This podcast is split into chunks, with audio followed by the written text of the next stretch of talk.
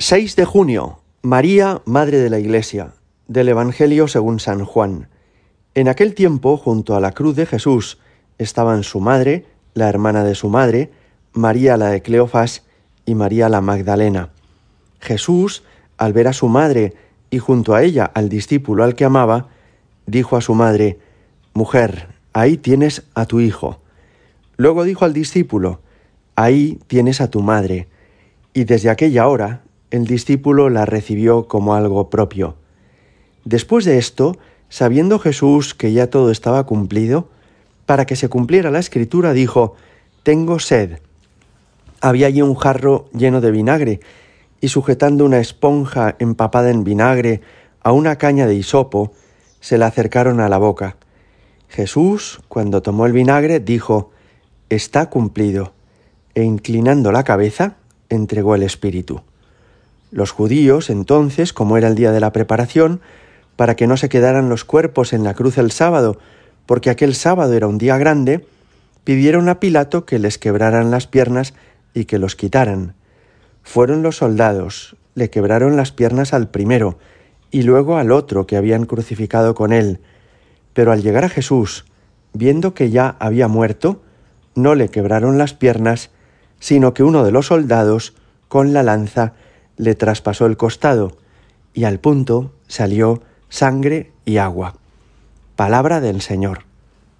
En el año 2018, hace por tanto cuatro años, el Papa Francisco instituyó la memoria de María, Madre de la Iglesia.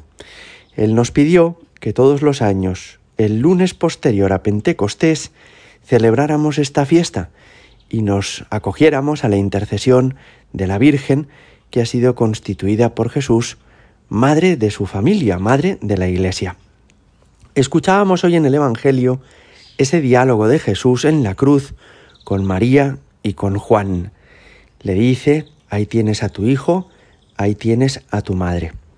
Podría uno pensar, así a primera vista, que estaba Jesús resolviendo un problema familiar.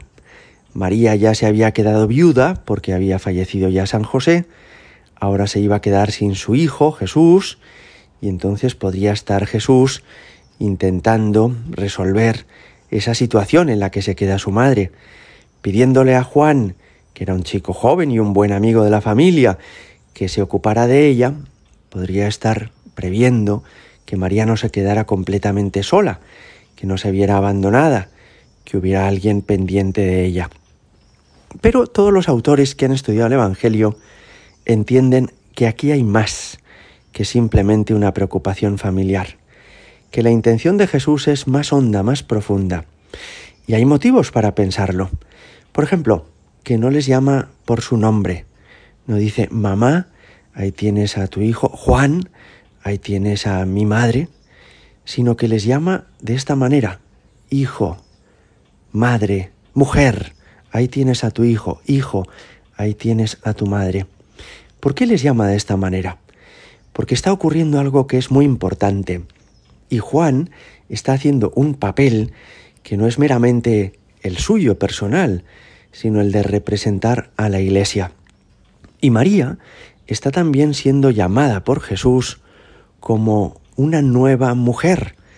Si una primera mujer, Eva, dio origen a la humanidad, aunque el nombre de Eva y el de Adán son alegóricos y el, el, relato del Génesis no hay que entenderlo al pie de la letra, al llamar a María mujer y a Juan hijo, está ya dando a entender Jesús que lo que aquí está ocurriendo es algo muy relevante. Y no solo para ellos tres, sino muy relevante para la historia de la humanidad, como lo fue la aparición de los seres humanos en el mundo. ¿Y qué es lo que está queriendo decir Jesús? Él, que nos ha redimido con su sangre en la cruz, ha comenzado una nueva forma de ser humanos, y es la humanidad redimida, la Iglesia, que es la nueva humanidad. Él ha querido constituir un nuevo pueblo de Dios. Si el antiguo pueblo de Israel tuvo doce tribus, ahora el nuevo pueblo, que es la Iglesia, tiene doce apóstoles y tiene una madre, que es María, y tiene una cabeza, que es Cristo, que ejerce su misión y su gobierno a través del primado, que es el Papa. De modo que Jesús en el Calvario está haciéndonos entender algo muy grande, muy importante. En primer lugar, nos está ayudando a comprender que la Iglesia no es solamente una asociación, un grupo, un club al que uno se apunta, paga una cuota. No, no, no, no, no. La Iglesia es el cuerpo místico de Cristo. Y por eso a María le dijo, ahí, señalando a Juan, tienes a tu hijo. No le dijo otro hijo. Vas a tener más hijos, vas a tener cientos, miles de hijos. No, no, le dijo tu hijo. El hijo de María es Jesús. Y decirle a María, ahí tienes a tu hijo, quiere decirle, quiere significar, ahí me encontrarás a mí, madre. A partir de ahora, a mí me tendrás donde esté Juan, donde estén los apóstoles, donde esté la iglesia.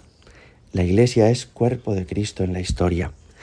Pero al mismo tiempo le dice a Juan, ahí tienes a tu madre.